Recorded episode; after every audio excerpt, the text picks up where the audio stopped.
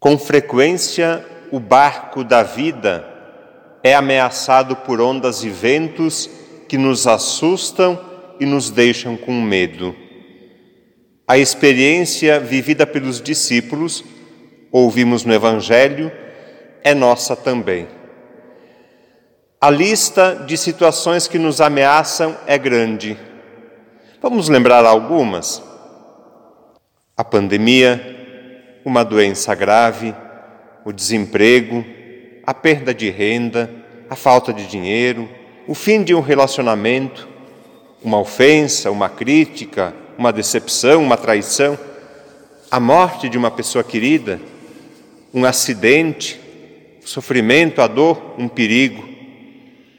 É grande o número de situações que ameaçam a nossa vida, a vida das famílias, a nossa fé, a vida da igreja também.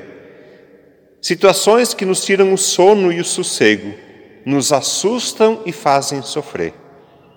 Cada um tem as suas dores, cruzes e tempestades, e sabe muito bem como é difícil superá-las. A fé e a confiança em Deus ajudam a enfrentar as dificuldades de cada dia. Não imunizam e nem isentam a vida de problemas e desafios, sabemos que não. A fé nos torna mais humanos, mais conscientes das nossas fragilidades e limitações. Além de nos humanizar, a fé nos diviniza porque nos aproxima de Deus. É na mão de Deus que podemos nos agarrar com segurança. É a mão de Deus que nos ajuda nas tempestades da vida. Ele não está dormindo, ausente, alheio, longe dos perigos que nos ameaçam. Não. Ele está próximo, presente e estende a sua mão para nos libertar, salvar e abençoar. Foi na mão de Deus, por exemplo, que Jó encontrou a força necessária para enfrentar os sofrimentos da vida. Ouvimos na leitura. Mesmo vivendo na justiça, na honestidade, na fé, mesmo sendo temente a Deus, mesmo sendo um homem de fé inabalável, Jó teve sua vida marcada pelo sofrimento contínuo e progressivo. Quando ele pensava estar vencendo uma provação, o Senhor lhe permitia outra ainda maior. Mesmo assim, Jó jamais se rebela, nunca se revolta contra Deus ou perde sua confiança. As palavras que ouvimos há pouco na leitura é a resposta que Deus dirige a Jó num momento de extrema dificuldade.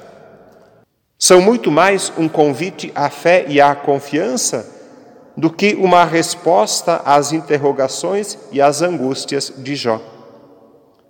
Da história de Jó e da barca ameaçada pelas ondas e ventos contrários, aprendemos que Deus quer somente o nosso bem, mesmo quando encontramos dor, sofrimento, angústia, provação, podemos ter certeza que Deus quer o nosso bem e a nossa felicidade.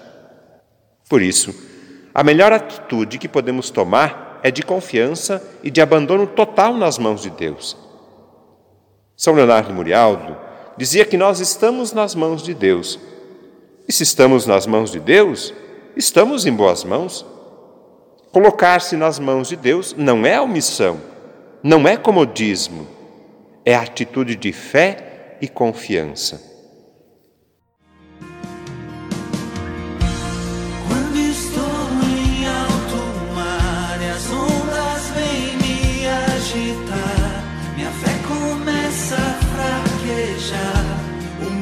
se está